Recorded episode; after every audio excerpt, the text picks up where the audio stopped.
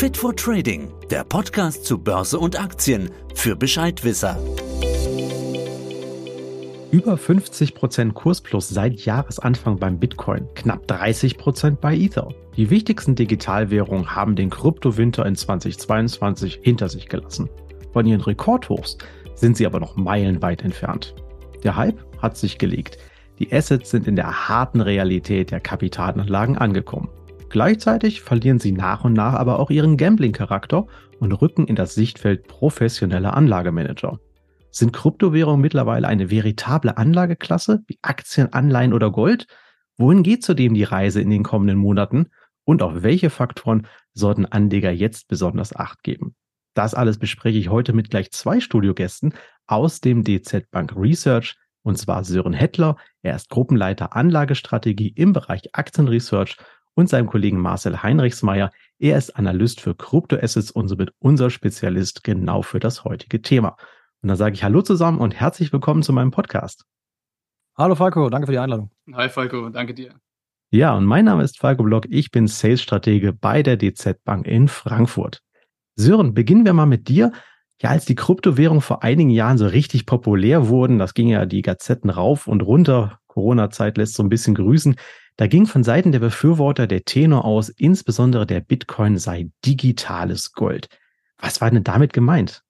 Ich würde sogar sagen, dass diese These auch weiterhin im Raum steht. Also ein wesentlicher Punkt ist, dass es hier Parallelen gibt, die man ziehen kann zum analogen Gold.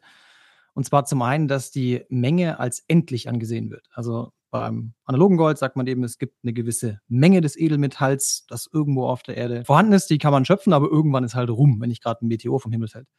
Und bei Bitcoin ist es ähnlich. Da gibt es eben den Algorithmus, der darauf ausgelegt ist, dass es insgesamt 21 Millionen Einheiten bis zum Jahr 2140 geben wird. Also man kann sagen, es gibt einfach keine zentrale Instanz, die für höhere oder niedrige Mengen an Geld oder in dem Fall an Einheiten sorgen kann, sondern es ist einfach vorgegeben, wo irgendwann Schluss ist. Ein zweiter wesentlicher Punkt ist, dass mit der Schaffung neuer Einheiten Energieaufwand verbunden ist. Beim Gold brauchst du Maschinen, du brauchst Menschen, du brauchst Wasser um das Edelmetall aus dem Boden zu holen. Und beim Bitcoin ist es das Mining, das zumindest aktuell und wahrscheinlich auch in den nächsten Monaten und Jahren mit einer gewissen Rechenpower, also Hardware und Energie dann verbunden ist. Und das dritte ist so ein bisschen diese Idee der Unabhängigkeit vom traditionellen Finanzsystem. Gold hat schon funktioniert, als es keine Zentralbanken gab, als Geld, als Tauschmittel. Und tatsächlich kann man mit Bitcoin auch Werte von A nach B verschieben, ohne dass man eine Bank oder eine Zentralbank im Hintergrund braucht. Ein kleines Problem gibt es an der Stelle. Bitcoin hat sich in den letzten Jahren eigentlich eher verhalten wie ein riskantes Asset, also tendenziell eher wie eine Aktie und weniger wie ein sicherer Hafen, eben wie es bei Gold der Fall ist. Ja, okay, halten wir aber fest, kein sicherer Hafen. Du hast schon gesagt, das mussten nämlich die Anleger auch wirklich schmerzlich erfahren. Denn ich habe nachgeguckt, so von Ende 2021 bis Ende 2022 verlor der Bitcoin rund drei Viertel seines Wertes. Also sicherer Hafen ist da für mich was anderes. Klingt also nicht so wirklich nach einer stabilen Krisenwährung. Und in der Krise letztens hätten sie ja das ja eigentlich einhalten sollen, wenn es denn digitales Gold gewesen wäre. Was ist denn da eigentlich schiefgelaufen? Warum hat das nicht funktioniert? Ja, ich glaube, das letzte Jahr können die Anleger im Kryptobereich tatsächlich eher als Katastrophenjahr verbuchen. Das lässt sich nicht leugnen ein wesentlicher Punkt war das, was du ansprichst, eigentlich diese Krise, dieses veränderte Makroumfeld. Ja, du hattest sehr hohe Inflationsraten und Zentralbanken, die weggegangen sind von dieser ultra expansiven Geldpolitik hin zu einer deutlich restriktiveren Gangart mit höheren Leitzinsen, auch mit weniger Liquidität, also eine Rückführung dieser Anleiheankaufprogramme. Und das hat einfach dazu geführt, dass wir insgesamt an den Finanzmärkten wieder ein höheres Zins- und Renditeniveau gehabt haben oder auch weiterhin haben.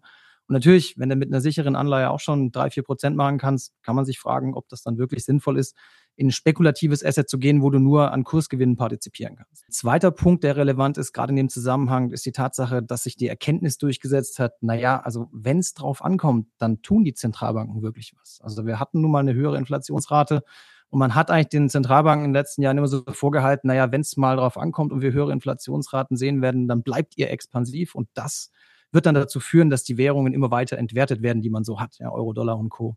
Und tatsächlich haben sie in der Krise anders reagiert. Sie haben äh, die Zinsen angehoben, obwohl das konjunkturelle Umfeld das auch nicht unbedingt hergegeben hat. Sie haben einfach ihrem Primat auf die Preisstabilität zu achten tatsächlich ja, entsprochen. Und das ist so eine Erkenntnis, die sich auch im Kryptomarkt durchgesetzt hat. Da brauchst einfach keine Alternative in dem Fall, wenn die Zentralbanken dafür sorgen, dass die eigenen Währungen stabil bleiben.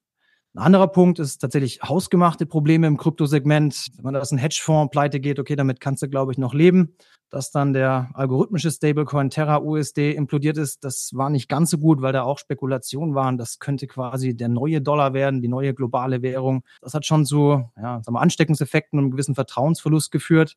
Noch schlimmer war, glaube ich, dann die Kryptobank Celsius, die Insolvenz anmelden musste weil sie einfach zu hohe Einlagenabflüsse hatte. Und da musste man eben auch als Bitcoin-Besitzer feststellen, wenn ein Drittinstitut dazwischen geschaltet ist, dann ja, bin ich halt Gläubiger dieses Drittinstituts und meine Bitcoin, die eigentlich mir gehören sollten, sind halt auch nicht unbedingt in meiner Hand, sondern gehören der Bank. Und wenn die Insolvenz anmeldet, dann komme ich erstmal nicht ran. Das Ganze mündete dann noch in der Insolvenz von FTX, immerhin eine der bedeutendsten Börsen im Kryptobereich weltweit. Und wenn dann sich ein Anwalt von FTX vor Gericht hinstellt und sagt, uns fehlen da so fünf, sechs Milliarden und wir wissen jetzt auch nicht so genau, wo sie sind, vielleicht sind sie weg, vielleicht finden wir sie gerade nur einfach nicht. Das ist auch nicht gerade etwas, was Vertrauen bei den Investoren weckt. Und äh, tatsächlich, glaube ich, dieser Verlust an Glaubwürdigkeit und Vertrauen hat dazu geführt, dass wir in der Kombination mit dem veränderten Makroumfeld dann so deutlich eingebrochen sind. Fairerweise muss man sagen, es war nicht der einzige und nicht der erste Einbruch in diese Größenordnung. Das hatten wir 2013 und 2017 auch schon mal. Natürlich nicht schön, weil mein Geld irgendwo liegt und jemand findet es nicht wieder. Das ist natürlich nicht schön, aber das passiert natürlich bei digitalen Werten dann vielleicht mal. Marcel, kommen wir mal zu dir. Bitcoin und Ether, da kann man ja mittlerweile durchaus schon von etablierten Kryptowährungen sprechen. Und es gibt auch schon die ersten professionellen Anlagemanager, die in ihrer Portfoliostrategie diese zumindest mit einem kleinen Teil berücksichtigen. Jetzt mal die Frage, was ist hier deine Einschätzung? Haben die beiden Währungen mittlerweile ihre Sturm- und Drangzeit hinter sich gelassen oder stecken sie immer noch in der Pubertät fest? Ja, erstmal muss man sagen, lange Zeit war der Kryptomarkt ja vorwiegend geprägt vom Interesse der Privatanleger und von Seiten der traditionellen Geldinstitute beziehungsweise Vermögensverwalter eher verschmäht. Selbstverständlich auch deswegen, da der Ursprungsgedanke des Bitcoins eben der eines alternativen Finanzsystems als Reaktion auf die globale Finanzkrise 2008, 2009 war. Das Bild hat sich jetzt in den letzten Jahren etwas gewandelt. Kryptowährungen sind nicht wieder von der Bildfläche verschwunden und sowohl Bitcoin als auch Ether bzw. Ethereum haben sich als fortschrittlich und auch wandlungsfähig erwiesen. Die Umstellung bei Ethereum auf den energieeffizienteren Algorithmus Proof of Stake vor etwa genau einem Jahr dient hier als Beispiel. Das Ganze reduzierte nämlich den Stromverbrauch und auch die Emissionen um schätzungsweise etwa 99 Prozent. Ja, und für institutionelle Anleger ist die regulatorische Komponente bezüglich Kryptowährungen neben der Volatilität eigentlich eine Baustelle. In Europa wurde jetzt mit, mit Mika, also der Verordnung über Märkte für Kryptowerte, schon mal ein großer Schritt für regulatorische Klarheit getan, zumindest bezüglich Kryptobörsen, um sowas wie FTX, was Sören gerade angesprochen hatte, womöglich verhindern zu können und Stablecoin-Emittenten auch. Auf der anderen Seite des Atlantiks im wichtigen US-Markt, da wo eigentlich die Musik spielt, ist man aber von regulatorischer Klarheit noch weit entfernt. Und es herrscht eigentlich ein Revierkampf zwischen der Rohstoff- und Wertpapierbehörde, ja, wer nun letztlich das Sagen, das Aufsehen über welche Kryptowährungen hat. Dennoch gab es jetzt eben in den letzten Monaten Vorstöße etlicher großer Vermögensverwalter, die einen Bitcoin Spot ETF und sogar vereinzelt einen Ethereum Spot ETF beantragt haben. Das heißt eigentlich, während das Interesse der Privatanleger eher zurückgeht, steigt das institutionelle Interesse im Hintergrund. Und Bitcoin Futures gibt es schon in den USA. Bisher wurden aber die Anträge für eben Bitcoin Spot ETFs von der SEC, der Wertpapierbehörde, reihenweise abgelehnt. Doch neueste Entwicklungen, gerade vor Gericht, lassen den Schluss zu, dass sich das jetzt zumindest in den kommenden Monaten Monaten ändern könnte. Ja, und das Ganze könnte natürlich die Etablierung der beiden Kryptowährungen weiter manifestieren. Sören, die meisten Anleger, Marcel hat es ja gerade schon mal so ein bisschen erwähnt, scheuen sich ja nach wie vor, Kryptowährungen in ihr Portfolio aufzunehmen, also das überhaupt noch zu berücksichtigen. Jetzt bist du bei euch auch der Spezialist für das Thema Anlagestrategien. Was müsste denn deines Erachtens jetzt passieren? Was müsste sich ändern, damit sich diese Scheu dieser Privatanleger ändert und auch mehr Anleger ihr Interesse in diesen Anlagen entdecken und vielleicht auch mal sagen, okay, ähnlich wie Gold, drei, vier, fünf Prozent meines Portfolios investiere ich mal in diese diversen Kryptowährungen. Also fünf Prozent finde ich ist schon recht üppig für einen Anteil am Portfolio, aber mal unabhängig davon, glaube ich, hm. also viele Privatanleger hat das letzte Jahr schon geschockt. Also man diesen Verlust von 75 Prozent, wenn man auch so die Hoffnung hatte eigentlich, dass sich das jetzt schon ein bisschen gesetzt hat und etabliert hat und schon die ersten zwei dieser Zyklen eigentlich rum sind. Man hatte schon die Hoffnung, dass es ein bisschen stabiler wird und das hat sich so einfach nicht bewahrheitet. Ein zweiter Punkt, den Marcel auch gerade angesprochen hat, ist Regulatorik. Die ist, äh, auch wenn es Vorstöße gibt in Europa, immer noch in den Kinderschuhen. Und ich glaube, gerade so institutionelle Anleger, für die ist es ein de facto Problem. Sie können einfach nicht ohne weiteres dann Gelder da reinstecken von ihren Kunden. Die Volatilität ist ein immenses Problem. Natürlich ist die in den letzten Monaten auch zurückgegangen. Nichtsdestotrotz Kurssprünge von rund 20 Prozent und das binnen weniger Stunden sind jetzt auch keine Seltenheit. Und äh, das ist auch was, was ich Privatinvestor, wenn ich das Geld zusammenhalten muss, vielleicht auch dann eher scheuen würde. By the way, also diese Regulierung ist eine super Idee, bin ich auch grundsätzlich dafür. Das schafft Transparenz. Ich bin mir aber nicht sicher, ob man dadurch wirklich die Volatilität in den Griff bekommen kann. Ein weiterer Punkt ist die Gefahr des Totalverlusts. Auch das ist sicherlich abschreckend. Das ist was, was ich bei Gold in der Form wahrscheinlich nicht habe oder nicht befürchten muss. Gerade diesen Vergleich nochmal zieht. Und gerade so dieses hohe Volatilität und Totalverlust ist, glaube ich, gerade für risikoaverse Anleger echt ein Problem mit Blick auf die gemachten Erfahrungen in den letzten Jahren würde ich mal sagen, also für jeden Anleger, der eine stetige Rendite haben will, überschaubares Risiko haben will, sind Kryptowährungen, glaube ich, keine so gute Wahl, wenn man ruhig schlafen möchte.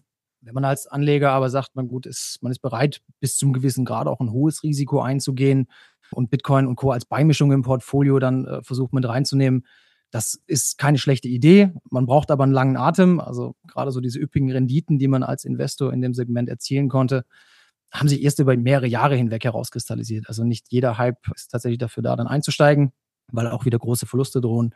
Und ich glaube, als Faustregel kann man sich hinter die One schreiben, dass man nicht mehr Geld investieren sollte, als man im schlimmsten Fall auch als Totalverlust verkraften kann. Also sagen wir, die zwei, drei Prozent, die kannst du sicherlich machen. Wo ich bei vier, fünf Prozent mit dem Risiko noch gut schlafen könnte, das muss jeder dann selber für sich dann entscheiden. Eine wesentliche Voraussetzung unserer Meinung nach, dass mehr Privatanleger auch wieder in dieses Segment reingehen, ist, dass größeres Verständnis dafür da sein muss, was Kryptowährungen sind, wofür sie da sind, was man Blockchain alles machen kann, also sowohl im Speziellen als auch im Allgemeinen, was es eigentlich ist. Und hier so ein bisschen mehr Transparenz zu schaffen, ist auch ein Ansatz, den wir im DZ Bank Research haben. Deswegen freuen wir uns auch über den Podcast hier. Ja, das freut mich sehr. Nochmal danke an dieser Stelle, dass ihr hier eure Zeit nehmt und das erklärt. Das ist auch immer so ein bisschen mein Ansatz, äh, Basiswissen, Informationen zu geben. Und ich glaube, da bin ich bei dir. Man soll ja auch immer nur in das investieren, was man auch wirklich verstanden hat. Marcel, jetzt haben wir uns bislang ja nur über diese beiden Hauptwährungen, so würde ich jetzt mal sagen, Bitcoin und Ether ausgetauscht. Das sind doch sicherlich die beiden Marktführer. Sie ziehen die größte Aufmerksamkeit auf sich. Wenn ich Informationen suche, dann finde ich dort das meiste Research oder auch die meisten Artikel zu. Jetzt mal abgesehen von aber wirklichen Spaßwährungen, die es ja auch gibt, sogenannten Meme-Coins wie Dogecoin, glaube ich, die letztens von Elon Musk auch noch mal irgendwie profund beworben worden sind. Ob er seinen Spaß daran hat oder selber Geld daran verdienen will, sei mal dahingestellt. Da gibt es ja auch noch viele, viele weitere solcher digitalen Währungen. Welche würdest du sagen, spielen aktuell im Markt denn eine Rolle, wo man mal einen Blick drauf werfen könnte? Super Frage, Falco, weil andere spannende Projekte gehen eben oftmals ein bisschen unter. Dennoch muss man erstmal sagen, dass der Kryptomarkt nach wie vor von Bitcoin und Ether beherrscht wird. Schauen wir auf die Gesamtmarktkapitalisierung des Sektors, so liegt die ungefähr bei knapp über einer Billion US-Dollar und Bitcoin und Ether macht zusammen nach wie vor etwa 70 Prozent aus. Was sich aber auch festhalten lässt, ist, dass das im Krypto-Jargon von vielen prognostizierte Flippening, also dass Ether den Platz hier Bitcoin von der Spitze verdrängen kann, bisher nicht erfolgt ist. Nach wie vor liegt Bitcoin jetzt mit aktuell etwa 520 Milliarden US-Dollar immer noch mehr als 300 Milliarden US-Dollar über Ether. Außerdem muss einem bewusst sein, dass es mittlerweile ja, insgesamt eine Anzahl von Kryptowährungen gibt, die liegt im niedrigen fünfstelligen Bereich. Blickt man jetzt aber mal auf die Top 10, Top 20 der Kryptowährungen von der Market Cap her, dann lassen sich ungefähr drei Kategorien erkennen. Die erste Kategorie sind sogenannte Utility Token, also Kryptowährungen von Kryptobörsen. Ja, der Besitz dieser Kryptowährungen geht meistens beispielsweise mit Vorteilen in deren Ökosystem einher, zum Beispiel in Form geringerer Handelsgebühren. Bekanntes Beispiel von einem Utility Token ist die Kryptowährung BNB von Binance. Die zweite wichtige Kategorie sind Stablecoins. Ja, das sind Kryptowährungen, die eben versuchen, an einen realen Wert gekoppelt zu sein, meistens den US-Dollar, um beispielsweise die Volatilität zu reduzieren. Die sind unterschiedlich ausgestaltet, aber meistens eben vorrangig mit Fiat-Geld, zumindest laut den Emittenten, vollständig gedeckt. Es gibt aber auch Ausgestaltungsarten, bei denen andere Kryptowährungen oder Algorithmen, wie vorhin von Sören schon angesprochen, die Absicherung darstellen bzw. darstellen sollen. Die bekanntesten Stablecoins sind Tether USD und USD Coin von, von Circle. Die sind beide an den US-Dollar gebunden und laut den Emittenten Fiat gedeckt. Ja, und die dritte Kategorie, das sind weitere Blockchain-Projekte, die sowohl Bitcoin, aber vor allem Ethereum auch im Bereich Smart Contracts und Transaktionsgeschwindigkeit den Rang ablaufen möchten. Bekannte Projekte sind hier Cardano und Solana. Doch bisher haben beide auch den Sprung nach ganz oben in puncto Market Cap nicht ansatzweise geschafft und sie liegen ungefähr knapp unter 10 Milliarden US-Dollar. Okay, das ist natürlich nicht wahnsinnig viel in Summe, was da entsprechend gerade aktuell los ist, aber spannender Markt, keine Frage. Lass uns aber trotzdem mal wieder zu den beiden Platzhirschen zurückkommen, Marcel und vielleicht etwas konkreter werden. Ich weiß, ihr habt keine Anlageeinschätzung oder Kursprognosen zu Bitcoin Ether. Ist auch echt schwierig. Woran soll man es festmachen? Kein innerer Wert etc. Jetzt die Frage aber, wenn ich es mal rauskitzeln darf, kannst du uns trotzdem einen Ausblick geben, welche Einflussfaktoren könnten denn in nächster Zeit kommen für diese beiden Leitwährungen, wenn ich das mal so sagen darf, die wichtig werden könnten? Ja, das ist natürlich interessant. Die Frage beantworten zu können, lohnt sich auch erstmal ein Blick vorab auf den Status quo und auf die letzten Monate. Aktuell liegt der Bitcoin-Kurs knapp unter 27.000 US-Dollar, nachdem aber in diesem Jahr auch schon bei etwas über 30.000 US-Dollar lag. Ja, zu Jahresbeginn gab es dann eben aufgrund der Hoffnung auf schnelle Leitzinssenkungen einen großen Kursaufschwung. Und das Motto, ja, das Skandaljahr 22 äh, ist jetzt überwunden, der Blick richtet sich nach vorne. Außerdem gab es dann noch die Bankenturbulenzen im Frühjahr, die Bitcoins angestrebte Rolle als alternatives globales Finanzsystem wieder mehr ins Schaufenster gestellt haben. Ja, und wie geht's jetzt weiter? Mittlerweile muss man sagen, dass die restriktive Geldpolitik eben weiterhin vorhanden ist. Zinssenkungen sind in weiter Ferne und die Renditen an den Geld- sowie Rentenmärkten sind ja, weiterhin momentan echt eine attraktive Alternative.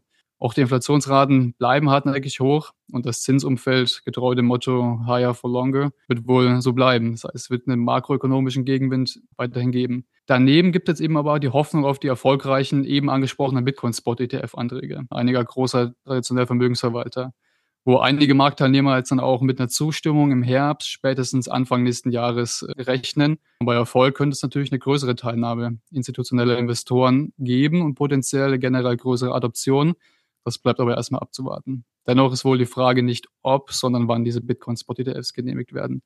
Und da muss man sehen, welche Faktoren überwiegen und wo die Reise für den Kryptomarkt hingeht. Übrigens, liebe Zuhörerinnen und Zuhörer, wenn auch ihr regelmäßige News und Entwicklungen zu den Kryptomärkten lesen wollt, dann schaut doch gerne mal auf dem DZ Bank Research Blog vorbei, denn hier schreiben die Kolleginnen und Kollegen unter anderem hier auch meine heutigen Referenten aus dem Research zu aktuellen Kapitalmarktthemen, Aktien, Anleihen, Inflation und auch immer mal wieder, wenn was berichtenswertes zu Ether und Bitcoin. Ebenso möchte ich euch auf ein Trading-Webinar hinweisen. Das haben wir mit einem Kryptospezialisten von der Plattform Stock3 vor kurzem durchgeführt. Und beide Links, die habe ich euch in die Show Notes gepackt. Schaut da gerne mal rein. Abschlussfrage. Gerne an euch beide. Was denkt ihr? Wie lange wird es noch dauern, bis ich meinen Döner auch meinen Bitcoin bezahlen kann? Gut, vereinzelt gibt es schon die Möglichkeit, mit Bitcoin zu bezahlen. Es gibt äh, Bars oder auch einzelne Händler, die Bitcoin als Zahlungsmittel akzeptieren. Auch Herr Musk hat das ja mal vorübergehend für seine Teslas geplant, hat dann auch wieder aufgegeben. Dönerladen weiß ich jetzt nicht genau, müsste man gucken, gibt es in Berlin vielleicht auch noch. Aber ich sag mal, grundsätzlich bin ich an dem Punkt eher skeptisch, dass sich Bitcoin wirklich als Zahlungsmittel im Alltag in den Industrieländern durchsetzen wird. Wir haben ein recht gut funktionierendes Zahlungs- und Finanzsystem. Wir haben vergleichsweise stabile Währungen und Geldformen. Also ich würde sagen, die Menschen sind jetzt nicht verzweifelt auf der Suche nach einer Alternative, wenn sie im Euroraum oder im Dollarraum leben. Zentrales Problem ist vor allem noch, ja, wenn wirklich sich abzeichnen sollte, dass Bitcoin als Zahlungsmittel im Alltag ankommt, dann ruft das auch die Zentralbanken auf den Plan, weil die sind nicht so ganz begeistert, wenn man ihnen quasi die eigene Währung aus dem Währungsraum, aus dem Zuständigkeitsbereich rausdrängen will. Ähm, insofern würde man wahrscheinlich dann versuchen, mit allen Mitteln, die man hat, äh, vorzugehen. Bei Libra zum Beispiel hat das relativ gut funktioniert. Ähm, das war ein recht guter Plan, aber hat dann leider bei der Umsetzung doch einiges an Gegenwind hervorgerufen, also sowohl von politischer Seite als auch von regulatorischer Seite und von Zentralbanken. Man hat das Projekt mit allem bekämpft, was man hatte und das durchaus erfolgreich. Insofern muss man damit rechnen, wenn Bitcoin mehr und mehr als Zahlungsmittel allgegenwärtig wird im Alltag, dass dann ein Verbot der Annahme beispielsweise kommen würde und dann eben die Frage ist, ob die Menschen tatsächlich bereit sind, sich gegen das Gesetz zu verhalten und entsprechend Bitcoin zu nutzen und zu akzeptieren. Ja, also bisher ist ein flächendeckender Einzug von, von Kryptowährungen beziehungsweise von Bitcoin als Zahlungsmittel in Deutschland nicht abzusehen. Bitcoin wird auch nach wie vor von den meisten Marktteilnehmern als reines Spekulationsobjekt und eben nicht als Zahlungsmittel angesehen, obwohl letzteres der ursprünglich angedachte Sinn und Zweck war. Allgemein werden Kryptowährungen bisher vermehrt in Entwicklungs- bzw. Schwellenländern nachgefragt, die A, ja entweder keine eigene Währung oder Geldpolitik besitzen B mit Hyperinflation zu kämpfen haben oder C ist auch spannend, bei denen viele Bürgerinnen und Bürger im Ausland arbeiten und Geld nach Hause zu den Familien schicken. Denn hier ist das traditionelle System vergleichsweise teuer und langsam und Kryptowährungen eine echte Alternative. Das belegt auch die, die Tatsache, dass Bitcoin bisher in den beiden Ländern El Salvador und Zentralafrikanische Republik als gesetzliches Zahlungsmittel eingeführt wurde, wenn auch mit bisher mäßigem Erfolg. Dort gibt es dann eventuell keinen Döner, aber der Bitcoin kann zumindest im Supermarkt genutzt werden. Spannende Entwicklung und da kommt sicherlich noch einiges auf euch zu. Sören, Marcel, dann sage ich ganz herzlichen Dank für eure Zeit ja, und das umfassende Update zur Entwicklung im Bereich der Kryptomärkte. Sehr gerne. Dankeschön. Ja, damit sind wir auch schon am Ende unseres heutigen Podcasts angelangt. Ich hoffe, es hat euch gefallen und wir konnten euch einen guten Überblick zum aktuellen Stand und Ausblick bei Bitcoin, Ether und Co. geben. Bleibt dabei, denn auch in den nächsten Podcast-Folgen werden wir uns mit weiteren spannenden Themen rund um das Thema Finanzen und Geldanlage beschäftigen. Wenn ihr also keine unserer kommenden Folgen verpassen wollt, dann abonniert doch gleich auch hier unseren Kanal. Und wie immer, falls ihr Fragen, Lob, Kritik oder Anregungen auch für zukünftige Themen habt, schreibt uns gerne wieder an wertpapiere.dzbank.de und beachtet an dieser Stelle bitte auch unsere rechtlichen Hinweise, die haben wir euch wieder in die Show Notes gepackt.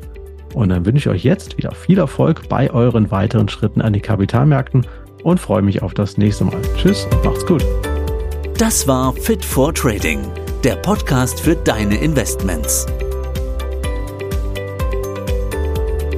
Fit for Trading, der Podcast zu Börse und Aktien für Bescheidwisser.